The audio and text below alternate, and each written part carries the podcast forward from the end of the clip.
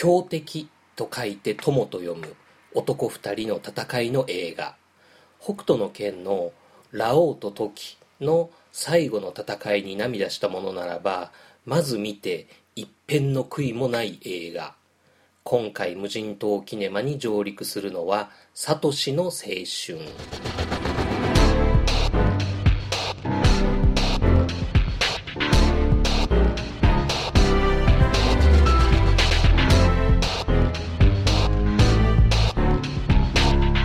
シネマイントロダクションレビュー映画ラジオ無人島キネマ。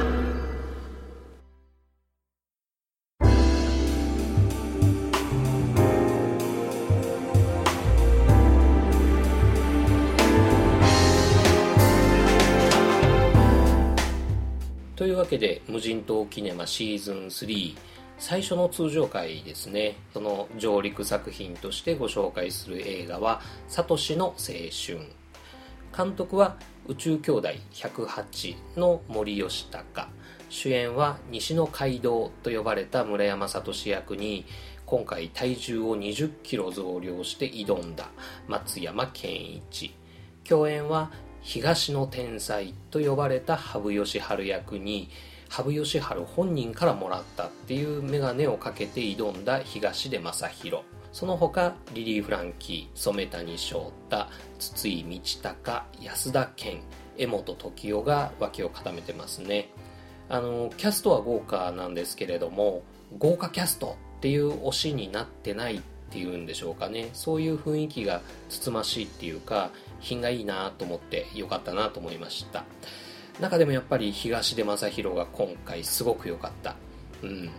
実在の騎士村山聡の29年の生涯を描いたノンフィクション小説の映画化っていうことですね。膀胱がんということで余命宣告をされた天才騎士村山聡が宿命のライバル羽生善治に最後の命を燃やして名人への戦いに挑む。村山聡は名人にたどり着けるのか？羽生善治との最終対局の結果はどうなったのかっていうお話ですね。あの一本の映画としては、まあ、どっちかというと地味な仕上がりになってるなっていう印象はあったんですけれどもでもまあその分ここが良かったっていうところがはっきりしてて大好きな映画になりました僕にとってはあの大げさではないんですけれどもロッキー超えたっていうふうに言ってもいい作品になりましたね。じゃあはっきりとどこが良かったのかっていうことなんですけれどもまあ、まず東出昌大演じる羽生善治のライバル役としての存在感っていうのがすっばらしく良かったと思います。あの僕は羽生善治という人物についてはかろうじて名前を知ってるくらいで実際にテレビとかで喋ってるところとか将棋を指してるところっていうのはほとんど見たことないんですね。なので東出昌大のその役作りが割と本人に寄せてるっていう風で評判ではあるみたいなんですけれどもでも本人に似てるとか似てないっていうのは僕にとってはほとんど関係なかったんですね。まあだから良かったのかそれでも良かったのかはあれなんですけれどもでも松山ケンイチ演じるその村山聡とのキャラクターの対称性っていうかそのバランスがすごい絶妙で良かったなと思います。あのアイアンマンとキャプテンアメリカみたいなそういうバランスっていうんでしょうかね。はい。であともう一つ良かった点としてはこれからサトシの青春を見る人にとって将棋が全然わからないっていう風でも大丈夫っていうことなんですね。将棋のルールを知らないとか別に将棋に興味ないよとかっていう風でもクライマックスで松山ケンイチ演じる村山聡と東出昌大演じる羽生善治のその一戦がですねどういう展開でどんなやり取りがあってどんな決着がついたのかっていうのが見ている人にとってスーッて入ってくるっていうクライマックスになってます。でそれがどうしてスーッと入ってくるのか。どういう演出だから将棋がわからない人でもその最終対局に燃えるっていうことができるのかっていうのがこの映画の魅力だなっていうふうに思ったんですけれどもね。その辺を確かめる意味でもおすすめの映画です。でですね無人島キネマシーズン3ではまあこんな風にネタバレなしで映画のご紹介をさせていただくっていうのを前半にやらせてもらってで島パブのコーナーを挟んで、えー、後半の方ではネタバレを含んだレビューをご紹介していきたいと思います。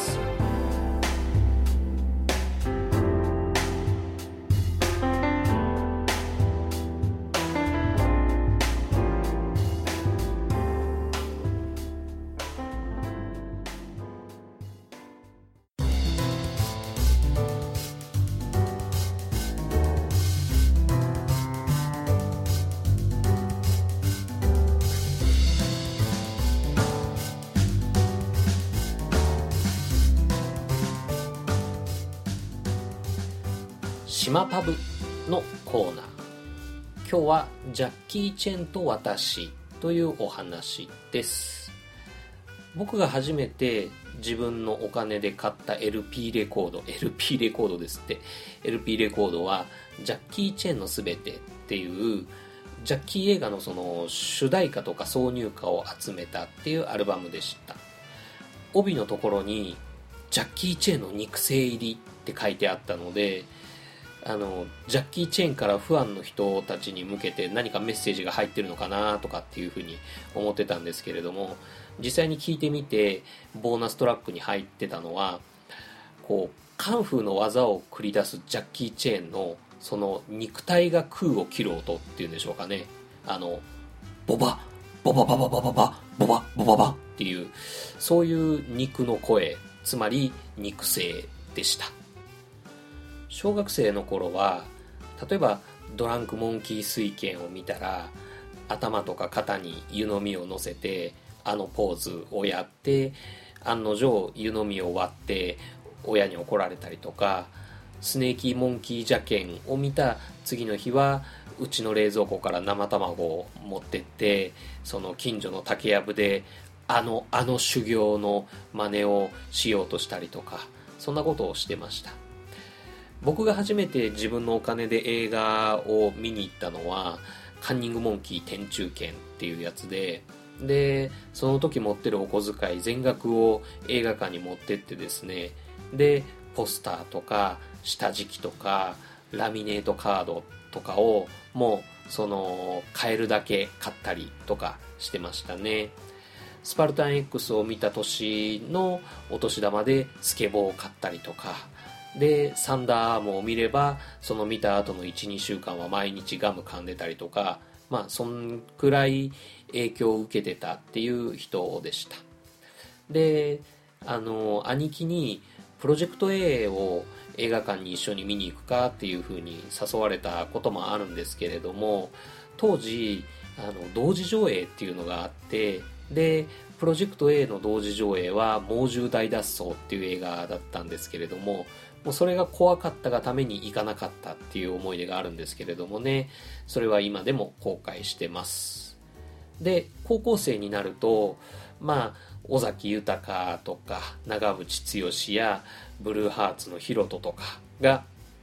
僕のヒーローになっていってで正直ジャッキー・チェンのことは忘れてました大学生になってガールフレンドまあ今のかみさんなんですけれどもできた時そのデートでですね、久しぶりのジャッキー映画っていうことで見に行ったのが、なぜかシティハンターでですね、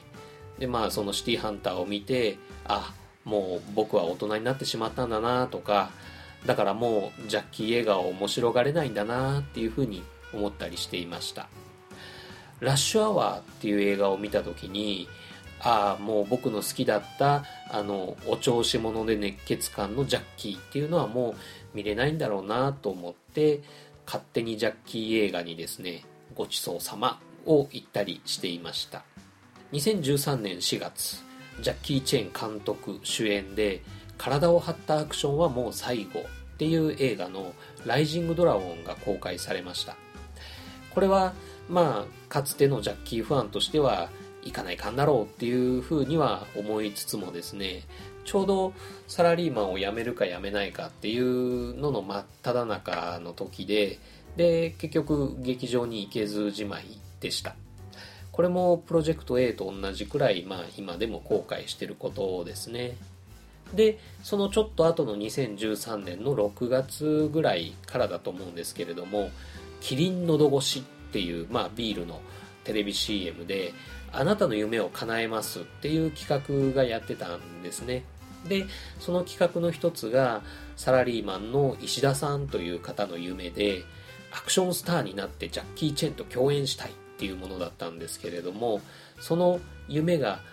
実現しちゃってで、えー、完成した6分35秒のカンフー映画「ドリーム剣」っていうのができたんですけれどもこれが今回島パブでおすすめする作品です。この「ドリーム剣」のメイキングも僕は泣きながら見ましたね。夢っていう言葉をですねまあちゃんとした意味でこうなかなか口にできなくなってからまあ随分経ったような気がしますけれどもでもまあ40歳過ぎて人生折り返しっていう風になったおっさんの僕にとっては一周回ってやっぱり夢っていうのを持ち続けるのっていいなっていう風に思いました。でこんな風にねうっかり夢が叶うなんていうこともあるかもしれないなっていう風に思うきっかけになりました。そんなジャッキー・チェンがですね今月2016年11月にアカデミー名誉賞を受賞しました。心からおめでとうございますと言いたいです。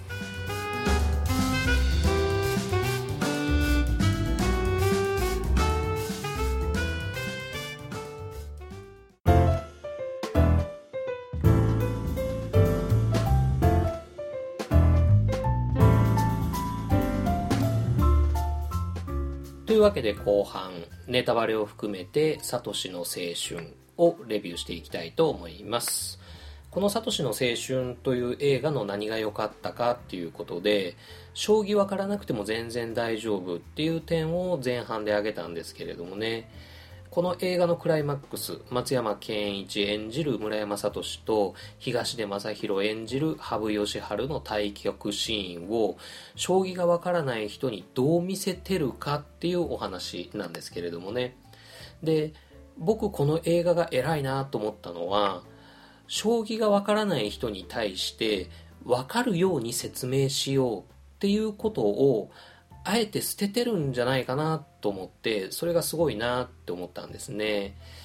これあの説明しようっていう方向性にすると例えば当事者がモノローグとかセリフで説明状況を説明するか解説者役のその登場人物を設定するかっていうののどちらかになると思うんですね。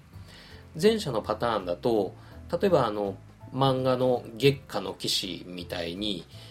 くらえ、俺の9六歩とか、まだまだ行くぜ、3四銀とかってやらなきゃいけなくなっちゃうんですね。なんかちょっとこう、もたっとした感じになっちゃうし、まあそういうふうに言われてもわかんないよっていうふうになっちゃうっていうのもあるんですけれども。で、後者のパターンだと、例えば、ちはやふるの国村淳とか、あと、筋肉マンのテリーマンみたいな感じで、まずい。敵はこれこれこういう戦略で来たから、主人公はそれぞれこういう事態になってるっていうことを言うような説明カットを入れなきゃいけなくなっちゃうっていうことなんですね。で、なんなら、その、今現在将棋盤がどういう風になってるかっていうのを、こう、半透明のグラフィックにしたりして、2人が対局してる場面に重なるみたいな、そういう演出もあり得たかもしれないんですけれども、でも、それに対して、サトシの青春は、勝負の展開をどうやって観客に伝えようとしたかっていうと、それは、松山ケンイチのこう、目つきとか息遣いですね。で、それを受ける東出昌大の表情とか仕草、あと、指がこう駒を刺す音の強さとか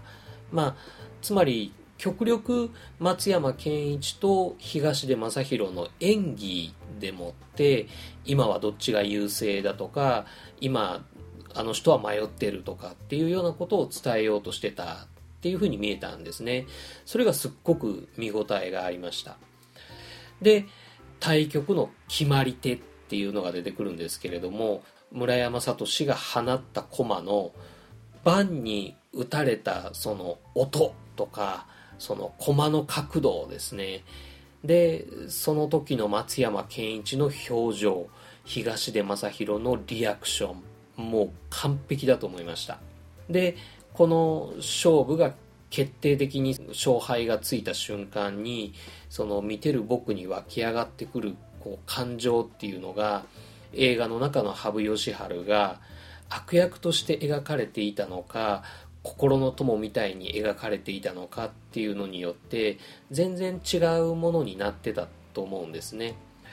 例えば悪役に負けたら畜生と思うし勝てばやったっていうスッキリ感だしで心の友に勝ったらなんか申し訳ない気分みたいなのも残るし負ければなんか花を送ったっていうような気分も残るんじゃないかなと思うんですね。でそれがどっちに偏ってもなんかその勝負の結果っていうのに対してストレートに入ってこないというか何らかのバイアスがかかるっていうような気がするんですけれどもでもこの映画の中の羽生善治と村山聡の関係というかその距離感の絶妙さっていうのが決着がついた時の感情僕が見た時のその感情をすごく豊かなものにしてくれたなっていうふうに思いました。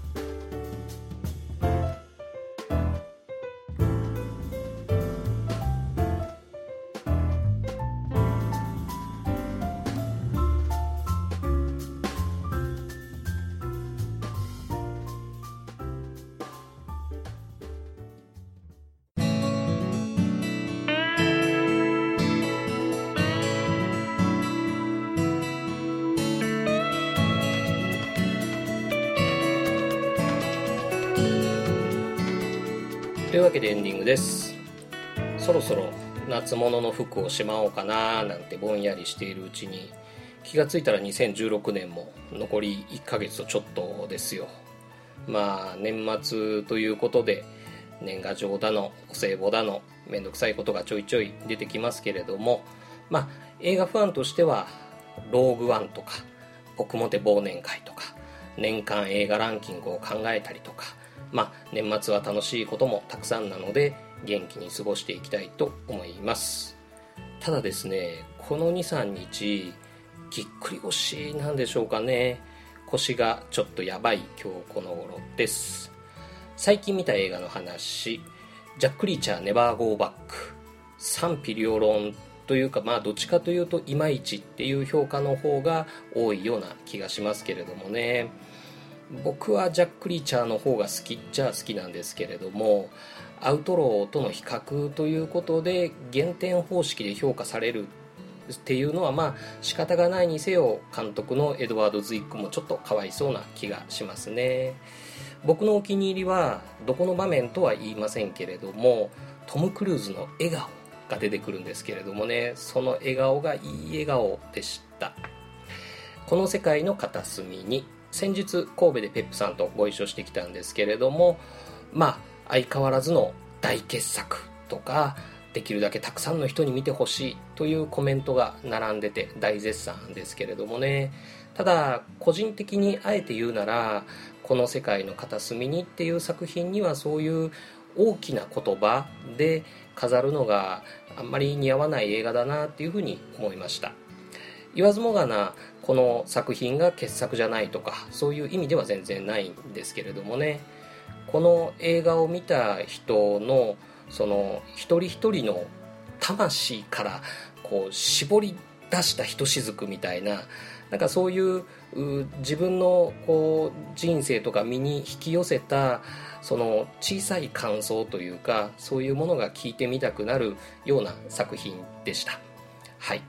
僕はこの映画を戦争の悲惨さをこう現在の日本人に突きつける映画っていうふうに捉えるとしたらそこまで素晴らしい映画だとは正直思わないんですけれどもただ戦争をこの現代日本の生きづらさのメタファーとしてでそれでも生きていこうよっていうふうに語りかけてくる映画だと解釈するんだったらすごく勇気のもらえるいい映画だなっていうふうに思いましたね。はい。そんなところでしょうかね。というわけで映画ラジオ無人島キネマ。本日はこれにて閉館。またのご来場をお待ちしてます。